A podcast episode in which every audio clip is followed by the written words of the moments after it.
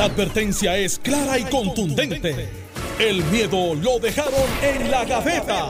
Le, estás dando play al podcast de Sin, miedo, de Noti1630. Buenos días, Puerto Rico. Esto es Sin Miedo. Soy Alex Delgado y hoy tenemos unos temas muy interesantes. Vamos a estar hablando de si hay que acostumbrarse o no al aumento en el costo de la luz. Vamos a estar hablando también de la contratación de eh, una asesora en eh, Washington por parte del presidente de la Cámara, Rafael Tatito Hernández, a razón de 9 mil dólares. Y vamos a estar hablando también del debate que hubo ayer eh, en el Senado de Puerto Rico por una medida que atiende o, o, tiene que ver con, con la declaración de una emergencia en Puerto Rico por la muerte de mujeres. Hay unas posiciones a favor, hay unas posiciones en contra ¿Qué ocurrió en el Senado? Pues Carmelo nos va a poner más adelante al tanto, pero ya está aquí con nosotros. Buenos días, senador. Buenos días a ti, Alex. Buenos días, Alejandro, que vino hoy vestido de Miami Vice. Alejandro García Padilla, buenos días. Con una combinación un poco más neutral que aquellas que usaban ellos. Encantado de estar aquí con ustedes dos. Los blazer eh, color rosa con la camisa turquesa, azul. Eh, eh, eh un, abrazo al país, un abrazo a Carmelo, a Alex. yo era niño cuando eso. Sí, yo recuerdo. Yo lo veía en, yo, televisión. Lo, yo lo vi retransmitido. En los 80 fue eso. en los, 80, seguro. Sí. pero era un clásico. ¿Tú, no, ¿tú, no, eras grande ya cuando en los 80? No, yo, yo soy de la época de Massinger. A ti te han corrido sin aceite. De, de Massinger y de Ultraman. Bueno, vamos, vamos a comenzar con, con, el tema, yo creo que es uno de los más calientes, es el tema del costo de la energía. Eh, como todos saben, pues eh, hay un aumento. Mira para allá.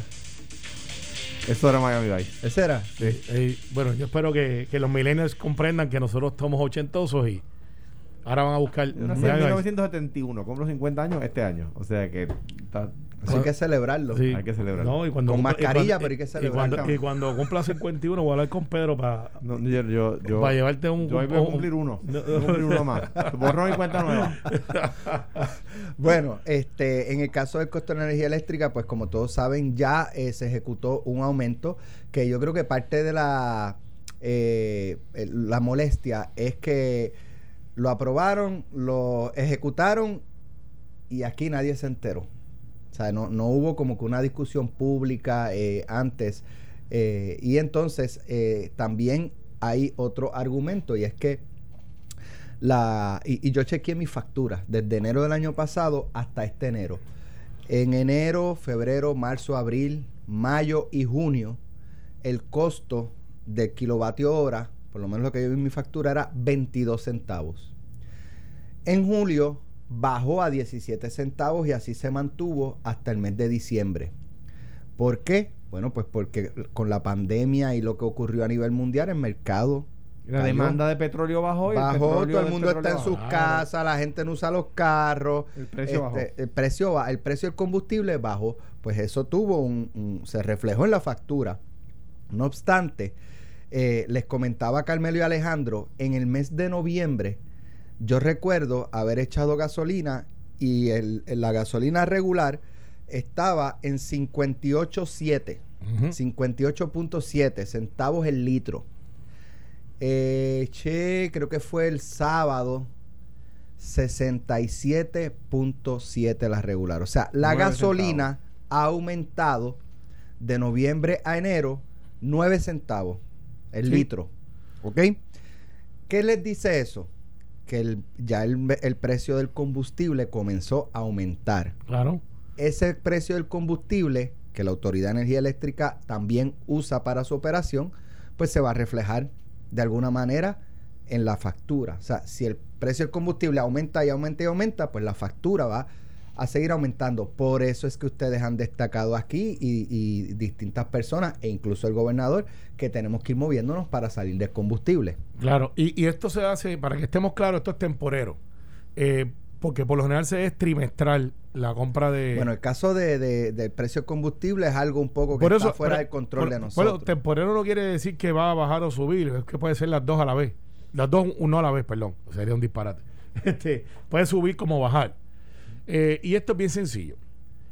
Nosotros tenemos una comisión de energía que se creó y que es como si fuera un ente regulador para que no sea arbitrario los, las subidas del monopolio. pero por lo que he visto, Carmelo, este, la impresión de muchas personas es que la, la comisión se creó estrictamente para, para prohibir todos los posibles aumentos. Eso es falso. También los aprueba los aumentos y hace los ajustes y es como un fiscalizador de la Autoridad de Energía Eléctrica, que vuelvo y repito, es un monopolio. Imagínese que usted sea la única persona que provee una... Eh, un bien, bien, o servicio. Un bien o servicio y usted mismo tiene que poner su precio. Y si la gente sigue comprando, no tiene otra opción, usted por lo general va a seguir subiendo el precio porque así, así es la economía. Pero cuando tienes unos factores como lo es el petróleo, que no lo controlamos, y como bien dices, depende mucho de si compras o si bajas, y mucha gente dice, bueno, pero es que, ¿cómo es posible que bajó el precio del petróleo ayer y no se refleja en la gasolinera hoy? Digo, bueno, porque quizás ese, ese puesto de gasolina ya había comprado a otro precio. Y para eso hay otra regulación que ahí entraba Alejandro Comodaco de cómo manejar el precio y lo que es la ganancia, el margen de ganancia. La autoridad de energía eléctrica no funciona con margen de ganancia. Funciona con un ajuste por combustible.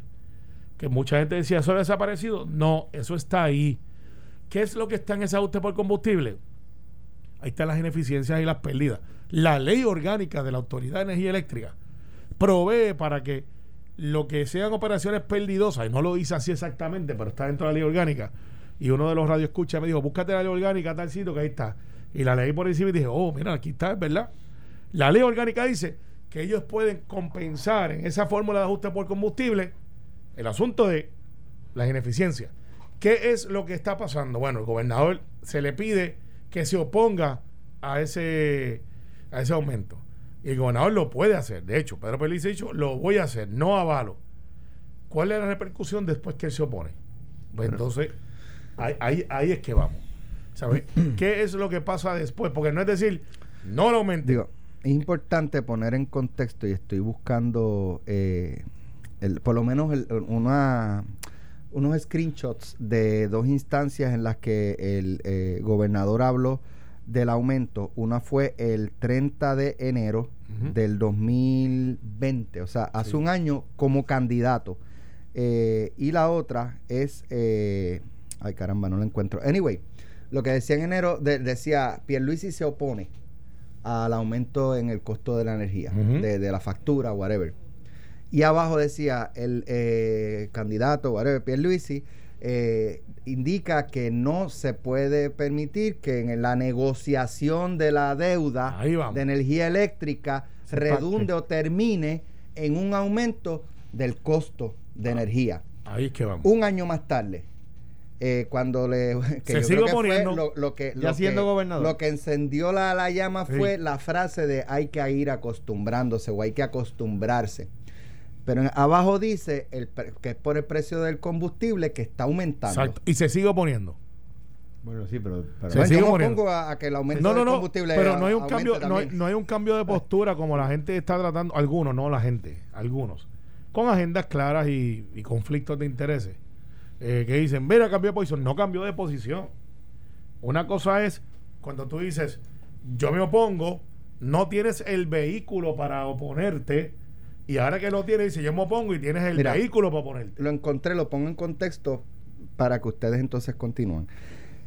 Perdón, 30 de enero del 2020, titular de primera hora. Pierluisi se opone a un alza en la luz. Y e, en la cita dice, cualquier acuerdo para reestructurar la deuda no puede contener disposiciones que afecten el bolsillo de nuestra gente, dijo el aspirante a la gobernación.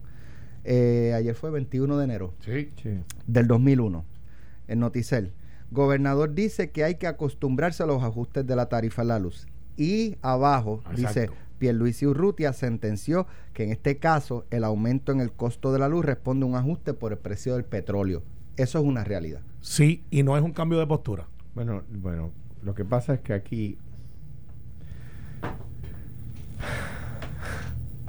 lo que pasa es que aquí eh, en la política se discuten las cosas, depende de quién está en el poder. Mira, si eh, yo fuera el gobernador o fuera David Bernier o fuera Charlie Delgado, el PNP estaría diciendo, cambió de postura, otro aumento, el bolsillo del consumidor no aguanta más, no sé cuánto más.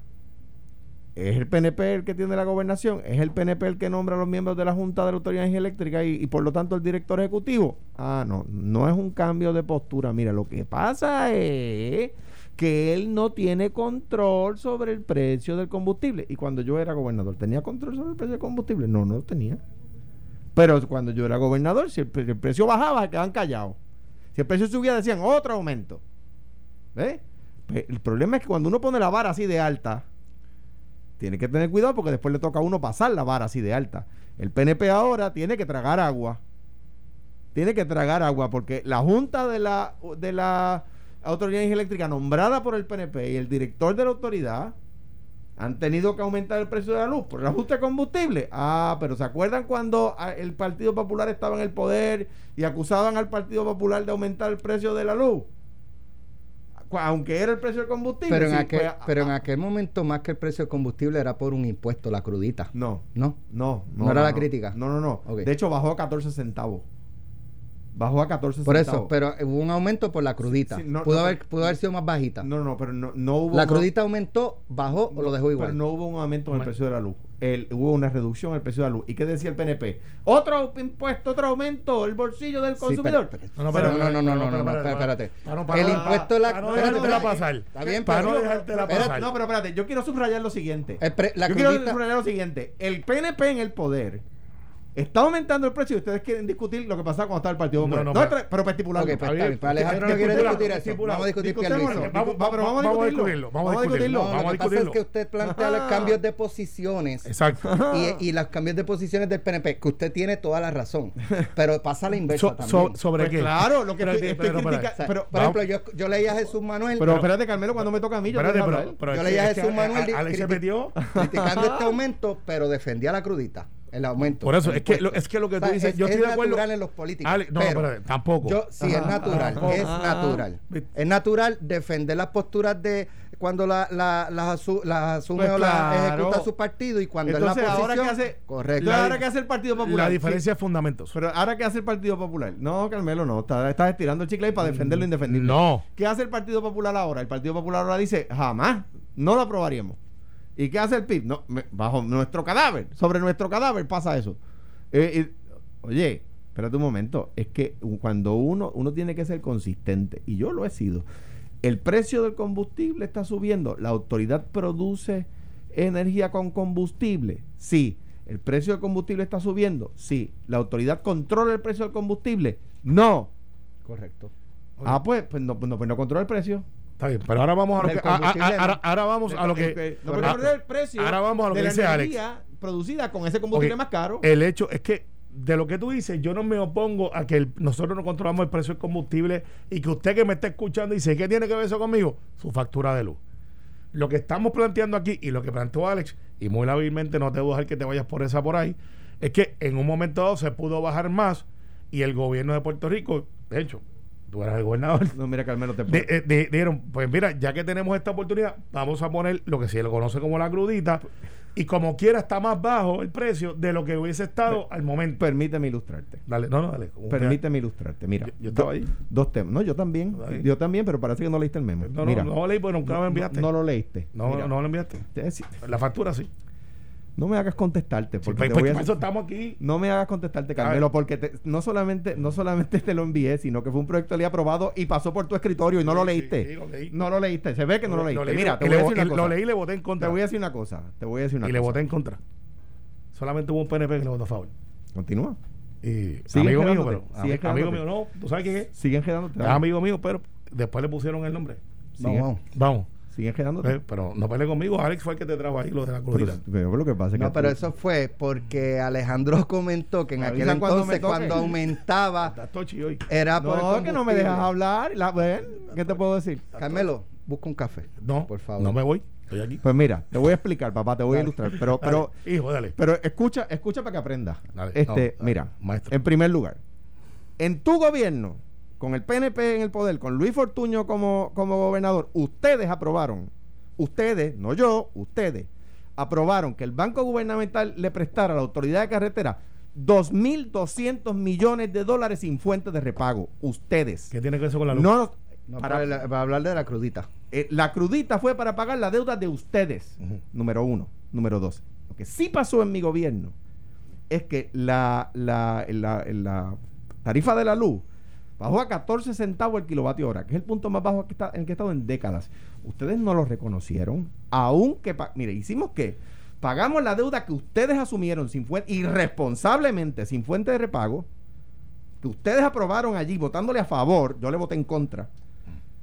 Le pagamos la deuda que ustedes asumieron y bajamos el precio de la luz también. Ah, ahora Alejandro se va a asumir a, adjudicar la baja del precio de la luz. El 90% de esa baja se debió a, la reducción en el precio del combustible, que no estaba en el control de mi gobierno. El, el 90% de esa reducción. El resto fue el poder poner la, la- el 10% restante, se debió a un trabajo que hizo Ángela Licea. eh, eh, eh, po- poniendo en servicio eh, eh, y, y- y poniendo en mantenimiento Las turbinas. las turbinas, nunca dejando que las más caras fueran las que estuvieran en, en- a la misma vez produciendo y las más baratas estuvieran todas a la misma vez en mantenimiento, ¿verdad? Creando unos ciclos de mantenimiento para que a la misma vez hubiera Los eh, rele- eh, los eh, turbinas económicas, no, no relevos de carga, Después se dieron. Tu- turbinas económicas y turbinas caras, es- sí, pero no tiene que ver con el precio del combustible ni con el mantenimiento. Con Este, eh, Carmelo, pero permíteme ilustrarte, pero por eso no aprende. Ay, pero que es que Pero Por después el- yo es te voy a que- darle, te voy a dar break. Pero por eso no aprende, porque, porque está- estás hablando de algo que no tiene que ver ni con, Pues- ni con el mantenimiento ni con el precio. Por eso no aprende. No, no, digo, Eh, última- entonces, entonces, últimamente ¿qué, pa- pasa? ustedes. Ahora, ahora, ustedes pusieron la vara así de alta. Ahora hay un aumento para el bolsillo del consumidor. ¿Se acuerdan cuando ustedes lo decían? Pues ahora traguen agua. ¿Por qué? Porque ustedes eran los que lo decían. Yo voy a ser consistente. El gobernador no tiene control sobre el precio del combustible. Porque es un, precio ni, ni el presidente de los Estados Unidos tampoco lo tiene. Es un precio que lo marca el mercado internacional. WTI, el, el, eh, eh, en Texas o en Londres. Y es el mercado, no es el gobierno. ¿Ves? Entonces, como soy consistente, tengo que decirlo aquí. Ahora bien, ahora bien, no pueden tener un discurso cuando los populares están en el poder, y me refiero a los PNP y a los populares y a los independentistas y a todos, y tener otro discurso cuando los PNP están en el poder. Eso es lo que no se puede hacer. Carmelo. O sea que después de todo eso que dijo, terminó dándome la razón. Pues ya. No, no, Resuelto. Obviamente. Después de todo o- lo que dijo, Obviamente no dándome la razón. Obviamente no entendiste. No, sí, te entendí. Te lo pedí por escrito. No, no, pero puedes ver por escrito. Te voy a hacer un ver- diagrama. No, pues lo puedes hacer. Después de todo lo que dijo, ve, mira, pues, Pierluisi no ha cambiado de postura. Pierluisi no es el culpable de lo que algunos tratan de decir, Sí. que es el aumento. El PNP no lo es porque el PNP es una estructura política que elige un gobierno que tiene solamente para que se enteren en esta administración nueve días, que si pueden decirla, pero es que viene una administración anterior, que es una continuidad totalmente diferente de los estilos y la estructura de lo que plantea Pedro Pierluisi, que es el gobernador de Puerto Rico, le gusta a muchos o no, es yo estoy en contra de los aumentos y Pero se tienen que acostumbrar a los aumentos. y- y- Qué y- cool. y- y dijo la Qué verdad. Aquí toda la vida hemos estado no acostumbrados, que ya lo vimos. A lo mejor no debió haber usado la palabra acostumbrarse a los, a, a los a- ajustes, porque no dijo aumentos, dijo ajustes. Pero hay uno o dos que ponen líneas editoriales que plantean cambio de Poison. No cambió. Y quiero que sepan que la Autoridad de Energía Eléctrica pidió un aumento mayor al que la Junta pidieron que hicieran en vez de punto 81 era como casi 3 puntos algo centavos. Que eso hubiese sido un escándalo. ¿Qué tenemos que hacer? Bueno, pues tenemos que hacer lo que tenemos que hacer y es proyectos renovables, no aguantarlo, porque lo que no te dicen es que cuando se entró de la administración de Luis Fortuño a la administración de alguien que yo aprecio mucho, que lo aprecio, habían 100 proyectos de energía renovable con casi licenciamiento para y se pararon todos. Ah, bueno, casi licenciamiento. Mira, por Sí, ejemplo. porque no se va a terminar el proceso. ejemplo, por e- no, pues claro, pues te voy a decir por qué. Y los pararon. Te voy a decir por qué. Para que el que te envía la información. No, no, yo no he visto el di- di- celular. dile que no te Si envíe. estoy al lado tuyo aquí, no he visto el celular. Si fue el mismo sargento del otro día que no no, no, no, no. eh, Mira, ahora lo voy a mirar ya que me Mira, por ejemplo, por ejemplo, por ejemplo, ah, había un proyecto de energía renovable en una vaquería. Ahí había que cejar la vaquería. Ah, que mamey. No, Ajá. en tierras agrícolas. Lo lamento, no se permitió. Había vía verde, vía verde, un tajo al país, de, de- de sur a norte. Primero de Ponce a Guadilla, de Ponce a Recibo y de Recibo a San Juan. Cuando el PNP había dicho que el gasoducto del sur, que, era de 5 millas o 10 millas, qué sé yo cuánto, era demasiado peligroso.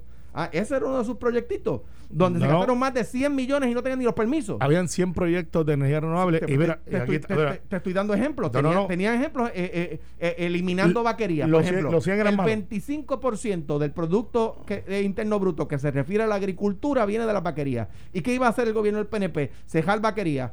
mira, Hombre. Mira, Alejandro. Cuando tú vas por Isabela y por Santa Isabel, por allí. Por Isabela y por Santa Isabel. No, no, pues, pues no, no te vayas por, por Isabela, O sea, que, digo, que- te- que vas por barra- la isla, te, vas, nada. te vas por un barranco. Te- Cuando te vas para Santa Isabel, Ajá. lo que está debajo de esos abanicos que supuestamente iban a matar a todo el mundo y las cosas, son tomates y, Y yo- y es yo lo fincas defendí, agrícolas. yo lo Y- defendí. y- hay tantos que no. y hay tantos que, que deberías Y yo irte este sábado a y yo recoger tomates. pero los proyectos de energía renovable a los que tú te refieres no eran de viento, eran de sol, papá. Eran de sol y de viento, habían de No, todo. Y habían no, unos los que. de viento se hicieron sí, todos, sí. incluyendo el que pusieron El la de. Kennedy, que no funcionaba, que Bueno, fue el de, corrupción. el de- no, bueno, el de- ¿y dónde está la evidencia? Que yo no lo voy a defender para decir que es un gran proyecto, porque siempre me he preguntado qué hacía allí. Ese, eso es ese, es ese molino de la No, no, yo no lo voy a Eso defender. fue corrupción. Bueno, ¿y dónde está la acusación? ¿Te la estoy diciendo aquí? Bueno, pues yo no soy fiscal. Ok. Te voy a hacer un Digo, diagrama. Te lo no, prometo. Yo no puedo decir, eh, eh, mira, corrupto, pero botadera de dinero. Pues tiene que haber una métrica. Alguien tiene que responder por Sin eso. conse- sin consecuencias. Estás escuchando el podcast de Sin, miedo, de Noti1630. Bueno, ya estamos de regreso. Eh, ayer trascendió eh, que el presidente de la Cámara eh, reclutó dentro de su equipo de trabajo a eh, Tatiana Mata. De hecho, Tatiana estuvo aquí en este programa Así hace un tiempo durante la campaña de Joe Biden. Ella fue eh, parte instrumental eh, para la comunidad latina y la campaña, esa, esa conexión entre el, el candidato y, y la comunidad latina. Y entonces el presidente de la Cámara la, la- la recluta a razón de 9 mil dólares mensuales. ¿Cuán importante es? Digo, y no, no es solo eso, o sea, no es que estás contratando una persona para que te haga un trabajo en Washington, es quién es la persona. Exactamente. O sea, Mira. es una persona allegada a la Casa Blanca. Sí. Carmelo. Eh, obviamente, yo conozco a Tatiana Mata, yo creo que fue el primer electo que lo, con- la conoció. Cuando ella llega a Puerto Rico, estaba aspirando al Congreso, corriendo contra Crowley, sin chavo, sacó muchos, muchos, muchos votos en, En California. California. California, que Crowley se, se, se vislumbraba que fuera, que fuera el presidente de la Cámara si ganaban los republicanos. De hecho, Eh, Paul Ryan lo había dicho. que exactamente. Iba a ser su sucesor. Y ella se embarca, eh, ella es una esposa eh, de un militar que viaja por todo el mundo, tiene unas especialidades en, en ambiental. Y ella decide hacer esa carrera con su esposo overseas, con un hijo, el cual obviamente del matrimonio, y te dejan saber de la, de la capacidad de ella como mujer, como, como persona. Vuelvo y repito, sin chavo, sin chavo. la campaña, sin, corrió su campaña congresional en California sin dinero. Tocando, poco dinero. Tocando puerta a poco puerta, dinero, bien, bien poco dinero. Yo la conozco en Puerto Rico, empezamos en la campaña de Biden juntos, ella empezó de voluntaria, sin cobrar un pesito, estaba en Washington, ayudaba, me ayudaba muchísimo en conseguir las citas con los de el, el área del Caucus de California, se fue escalando por mérito propio, conoce a Cristóbal Alex, que ahora es el Deputy Chief of Staff, le dan la oportunidad de que entre part-time. Ella viene a Puerto Rico en un montón de ocasiones porque le interesaba ayudar a Puerto Rico. Es puertorriqueña. La, la hacen jefa de la, de la campaña de Puerto Rico con nosotros porque nos querían nombrar a la otra persona que no era puertorriqueña y nosotros acá levantamos la y dijo, oye, no, o sea, nosotros queremos bregar con la persona que nos entiende. Ella por mérito propio se convierte en un enlace, va escalando y la campaña termina haciéndole a ella asesora nacional. Ya no era Puerto Rico, cinco o seis estados, ella era Latino Affairs nacional. Eso es de, los de los top, top arriba de la campaña. Decide quedarse fuera de Casablanca, que eso es algo que hacen algunas personas. Dicen, pues mira, yo hice esto, pero en esta vida que yo pues, quiero quedarme fuera, y eso tiene un costo en el mercado incalculable. Tener acceso es mucho, a veces en Washington es mejor que tener hasta conocimiento. Y me explico. La cosa más difícil y burocrática, que es lo que distingue el gobierno federal, es la falta de acceso. Es tan grande, hay tanta gente, hay para que tú muevas una cosa tienes que empujarla de una manera tan brutal que los gobiernos estatales, hay un edificio donde yo tengo oficina allí, se llama Hall of States, que es el, el, el edificio de los estados, donde los estados que tienen dos senadores, cuatro y cinco congresistas, tienen allí oficinas para manejar los asuntos no tan solamente de lo legislativo, donde tienen congresistas, sino de lo federal, del gobierno federal. Porque tú sabes que por disposición, todas las oficinas del gobierno federal tienen que estar en Washington, D.C. Y tú vas caminando de una a la otra, literalmente. Tatiana Mata, yo tengo que decir que me duele que yo no la pude haber reclutado. Y cuando yo veo que plantean de que los 9 mil dólares, que si eso es excesivo, yo no hubiese usado la palabra regalo, porque no lo es. Estoy de acuerdo. Pero, pero. Es como, es como la, haber utilizado, hay que acostumbrarse. Sí, no, exacto. A los aumentos de la luz. no, no, a, las fluctuaciones, no, no. El hecho es que Tatiana Mata pero, es para que es estadista, dicho sea de paso. Pero lo dijo.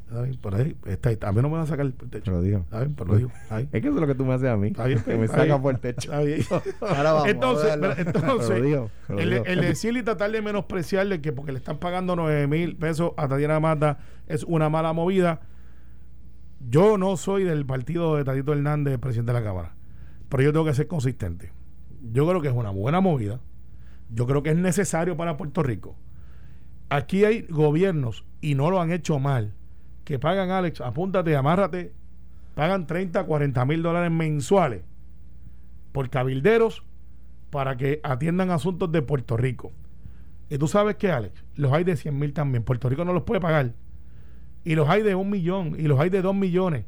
La pregunta que hay que hacerse es, ¿qué trae esa persona a la mesa? Si es un buen negocio o no si me consigue el acceso para en vez de yo pagar 110 mil, 115 mil que sale el salario de Tatiana, me produce 10, 20, 30, 60, 80, 100 millones de dólares. Eso es lo que tenemos que analizar. Y yo te digo, vuelvo y repito, Tatito no es de mi partido. De hecho, quien le presenta a Tatito, a Tatiana soy yo. Hay gente que me está sacando eso en cara. Y le digo, bueno, yo me hubiese gustado que trabajara para Prafa. Yo no manejo Prafa, está Carmen Feliciano, que es una gran mujer allí amiga de Tatiana también. Pero no critiquemos entonces que porque dio los 9 mil, que eso es mucho. Kenneth Romero, que trabajó aquí en Puerto Rico, que es mi director ejecutivo en la, National Hispanic Caucus, vive en un apartamento de un cuarto, un estudio. Que Alex, si estamos los tres aquí, quizás no cabemos con género en su casa. Paga 3.500 dólares. O la vida en Washington, D.C si usted se gana 100 mil dólares, usted es el equivalente como si se ganara 45 mil. Un apartamento de un cuarto vale un millón de pesos. el costo, si lo fueras a comprar. Sí, es ridículo, Alex. es ridículo. Mira, eh, cuando, yo, cuando yo llego a la gobernación, de hecho, Prafa tenía dos pisos eh, y pagaba creo que 900 mil pesos al año de renta. 900 mil pesos al año. Y lo redujimos a un solo piso. Juan Eugenio hizo un muy buen trabajo allí y, costó, gasto, cortó gastos. Y entiendo que se mantiene, ¿verdad? Después Ricardo y el gobernador Wanda Vázquez y ahora el gobernador Luis lo ha mantenido en, un solo piso. De hecho, debería, el gobierno de Puerto Rico debería comprar un, lugar. De acuerdo. Para no pagar renta. De acuerdo. Este, y, ¿verdad? y que sea un, algo que, luego se mantiene como, como un activo del gobierno de Puerto Rico. Pero mira, hablando de Tatiana Mata. Tatiana le, le, compitió contra Kevin McCarthy. McCarthy, no fue Crowley, fue, eh, fue Alessandro Exacto. Ah, exactamente. Eh, entonces, a mí me, es curioso, y tengo que decir en defensa de José Delgado que lo, el periodista no escribe el titular. Para que la gente lo sepa. Cuando usted lee un artículo en el periódico, eh, el titular no lo escribe el periodista. Eh, a, mí me está curioso lo siguiente. todo el mundo está de acuerdo con que el tema de los asuntos de Puerto Rico, el tema del estatus y los asuntos de Puerto Rico, hay que, hay que atenderlo y la de prioridad en Washington, ¿verdad que sí? Sí. Entonces viene la Cámara de Representantes y contrata una persona para que le ayude en Washington y le critican. Espérate, ¿qué se supone que haga, Tatito? Que se mude él a Washington. No, pues. tiene que buscar una persona con acceso, una persona con un vínculo directo al presidente. El presidente está agradecido de su gestión. Una persona capacitada, además es puertorriqueña. Pregunto, si se llamara Tatiana Smith, ¿estarían criticándola? No, es que es mata, es boricua. Es que es boricua. Entonces, de repente, es una contradicción. Hay que atender los asuntos en Washington. Sí, vamos a contratar a alguien que esté allí para que atienda, nos ayude. No, no, espérate, pero va, ¿Nos va a costar un dólar? No, no puede costarnos un dólar. es que aquí nos creemos muchas veces que como somos boricua para que tú lo sepas, en Casablanca se desviven por atendernos, por enviarnos chavos. No hay que tener a nadie. Si Biden, mire, Biden nos quiere y nos adora tanto y no todos los días así. se acuesta pensando y orando por Puerto Rico que no hace falta nadie. No funciona así. ¿Tú sabes cuánto, ah, ¿tú sabes cuánto cobraba el gobernador, el ex gobernador de New Jersey, Christie? Christie. Uno y la mitad del otro. Bueno, cobraba 50 mil dólares mensuales. ¿Los valía? Posiblemente. Eh, yo siempre voy a criticar a Charlie Black, porque pues siempre está en contra de la estadidad, pero es un caballero muy eficiente en el lado republicano. Eh, eh, y, yo, y yo creo, lo que, o sea, por ejemplo, yo ustedes han, tenido cabilderos allá con los cuales yo me opongo intelectualmente, pero no puedo decir que sean malas personas o malos cabilderos, ¿entiendes? Charlie Black yo creo que es una gran persona, una persona muy, muy, muy eficiente, muy respetada en Washington, o sea, su nombre pesa en Washington y pues, yo, yo, ¿verdad? Presentando una enmienda, ¿verdad? A lo que tú acabas de decir. Mm, uno no puede hablar mal de él, o sea, es una, es una persona de una reputación extraordinaria. El, el, Tatiana Mata eh, eh, es, una, es una estrella creciente de acuerdo. en los Estados Unidos. Yo creo que, que eh, de una reputación extraordinaria. Bien joven. Joven, puertorriqueña, su mamá vive en Caguas, Puerto Rico. Estadista. La conozco, la conozco. Yo no estoy de acuerdo con eso que acaba de decir hasta Tatito lo admitió. Yo, yo no estoy de acuerdo con eso que acaba de decir Carmelo, está bien, pero tú piensas eso, no hay problema. Este, no, no, te preocupes. Este, entonces, eh, pero lo que pasa es que no quisiera que la gente piense ella no va a trabajar que tú estás defendiéndolo por eso. Yo, yo, yo discrepo de eso que tú has dicho. Es que quien es su supervisor en este, en este reclutamiento, esta contratación, es Tatito. Claro. No o sea, eh, él hace bien claro de que ella va a trabajar asuntos para ayudar a la Cámara eh, ciertamente se va a reciprocar los alcaldes, porque la Cámara es. Pero, habiendo dicho lo que dijiste, Charlie Black, que no se piense que es por eso que la estás defendiendo, que tiene los méritos extraordinarios y además, si, si, el, si, el, si vamos a editorializar diciendo que hay que atender los temas de Washington, los temas en Washington, necesitamos tener gente en Washington. Totalmente de acuerdo. Así es. No recuerden que Joe Biden se acuesta este, pensando en nosotros y no hace falta nada de eso. Pronto, va, pronto antes de acostarse va a pensar en nosotros porque en los primeros 7, 8 meses, yo lo digo y además la gente se ha reído, el tema del estatus de Puerto Rico antes del verano. Jennifer va a crear la crisis. Vete la crisis. Y, no, no, te, no te tires al charco. Bien importante, es súper aliada del Speaker Pelosi. No, no. Bien importante. O sea, que tiene este, tiene ahí eh, o sea, una persona llegada a Casa Blanca y a la, y legislatura, claro. Y al caucus más poderoso, que es el de California. Y le agradece el Partido Demócrata, que controla Cámara y Senado, y a la, Casa Blanca también, le agradece el esfuerzo que hizo contra McCarthy. De hecho, de hecho. El periódico un poco subraya que perdió. Pero para que sea claro, los 38 congresistas que vinieron a Puerto Rico hace dos años después de María, parte de la logística para poder hacer enlace con Tony Cárdenas, que era el de Ballpark fue Tatiana quien me llevó allí. Muy bien. Y llegaron a Puerto Rico 38 Ayer hubo un debate de una medida para declarar emergencia en Puerto Rico por la muerte de mujeres, el asesinato de mujeres.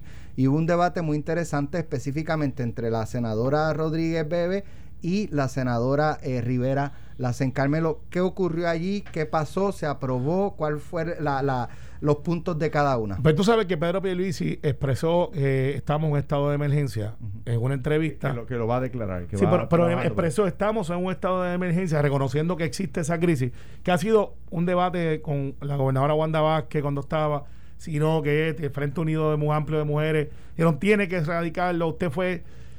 Pedro hace esa, esa expresión, eso crea una resolución, eso es muy normal. Dice, ah, bueno, usted está de acuerdo, aquí está. Y entonces para mi sorpresa, porque la verdad es que no la veía venir, aunque pude, pude haberme sospechado, la licenciada Bebe, que es del movimiento ultraconservador de, de Proyecto de Dignidad. Proyecto de Dignidad, se levanta y toma un turno sobre, en contra de la medida de que se declara un estado de emergencia para el asunto, eh, era la resolución 54, si la memoria no me falla, de, del asunto de la mujer y, y, cómo tenemos que atenderlo. Y el argumento de la licenciada Bebe es que esto no ayuda a la mujer, que la vida es una vida, que no debemos de estar singularizando, que tenemos que tratar esto como un bien, ¿sabes? Se fue al macro. Y eso creó eh, una ira temporera de Ana Irma Rivera Zen que se levantó. Están sentadas a menos de seis pies, sin, ni siquiera distanciamiento social, de banca a banca. y le dice, yo voy a refutar lo que usted acaba de decir.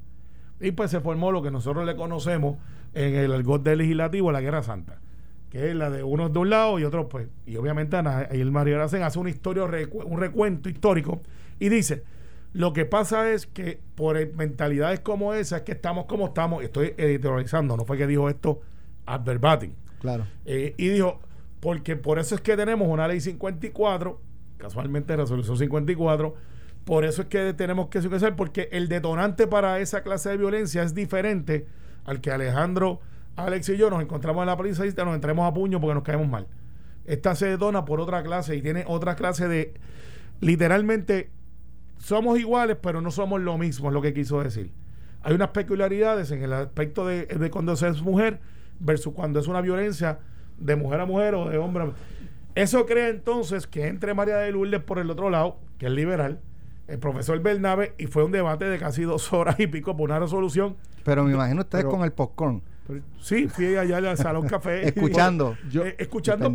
porque es, son los que están en alianza dividiéndose. Yo, al final, al final, este, bueno, este, al final hubo un voto, solamente la licenciada Bebe y el expresidente senador Rivera Chávez votaron en contra.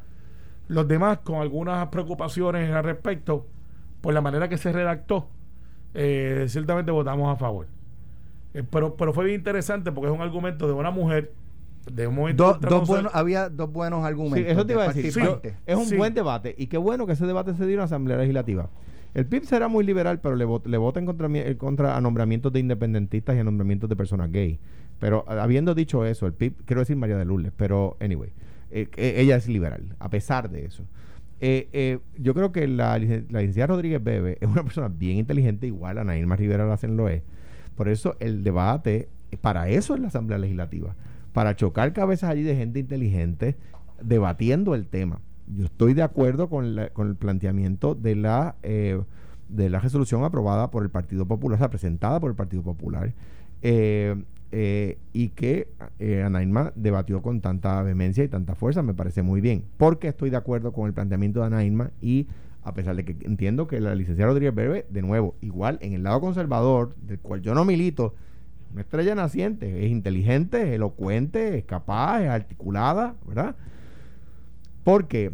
Porque los asesinatos con violencia es violencia y un asesinato es un asesinato es intolerable, no importa cómo venga. Pero la mayor parte de los asesinatos entre hombres no son porque es un hombre. son situaciones de vida. son porque están trasiego de drogas o porque se forma una discusión, una pelea o lo que sea, ¿verdad? La mayor parte de los asesinatos de mujeres son de un hombre contra una mujer en una relación de pareja donde hay uno que avasalla al otro. ¿Ves? Eh, por celos, porque por, por los clichés de que si no es de él no es de nadie, ese tipo de cosas. Eh, y entonces se refiere a la discrepancia entre géneros. ¿Ves? La de un tiroteo en la calle es una muerte, es violenta, hay que meterle mano, no se puede dejar pasar. Yo he dicho que hay que eh, eh, descriminalizar las drogas, pero no matan al hombre por el hecho de ser un hombre. En el caso de la mujer, es por el hecho de que es la mujer de él y que si no es de él, no es de nadie. ¿Ve? Eh, eh, resumiéndolo de una manera quizás demasiado simple. Y se singulariza y eso fue parte del debate y pues nada, yo creo que vi una cosa que está pasando Alex, te lo voy a analizar desde ahora, veo que aunque el Partido Popular tiene 12, estoy viendo a Victoria Ciudadana siendo un, un, un alter ego del Partido Popular. Parecería que los dos, los dos senadores de Victoria Ciudadana van a hacer mucho coro con el Partido Popular, lo que daría 14 y estoy viendo al, senador Valga Pidot que cuando estaba nosotros en mayoría votaba muchas veces con nosotros, aprovechando la coyuntura histórica de, que él es un voto aún más relevante por su condición de que no hay una mayoría de 14, no porque valga menos que lo que valía antes, y lo veo aliándose al Partido Popular también. Así que mira, mira los votos cómo van yo veo ahora mismo un caucus de 15. Eh, mira, Los dos de Victoria Ciudadana y Valga Pidot junto con la delegación del Partido en España, en España, y ahí es cuando el estatus no tiene, cuando se demuestra que el estatus no tiene que ver con liberales y conservadores, que lo discutíamos ayer. En España, el Partido Socialista Obrero Español, al, al Partido eh, Socialista Obrero Español, se le unió Podemos, se le unió la izquierda catalana y la izquierda vasca para lograr mayoría en el Parlamento y al Partido Popular de España, que es el partido, lo que sería el PNP aquí, el Partido Conservador de allá, eh, se le unió Vox, ¿verdad? Que el partido, que lo que aquí sería Proyecto Dignidad. O sea, esto es normal, en, en donde hay más de dos partidos. Aquello de romper con el bipartidismo, pues esto es normal donde hay multiplicidad de partidos. Anota de las votaciones, el jueves que viene se reúnen otra vez. O nos, reunimos, nos reunimos, yo estoy ahí todavía. y veremos a ver. Gracias Carmelo, gracias Alejandro, que tengan excelente fin de semana. Lo próximo Pelota dura con Ferdinand Pérez y Carlos Carmelo y yo darnos besitos después de No, no, tú y yo para el parking, vamos, vamos para allá. Esto, fue el podcast de Sin, miedo, de Noti1630. Dale play a tu podcast favorito a través de Apple Podcasts, Spotify, Google Podcasts, Stitcher y notiuno.com.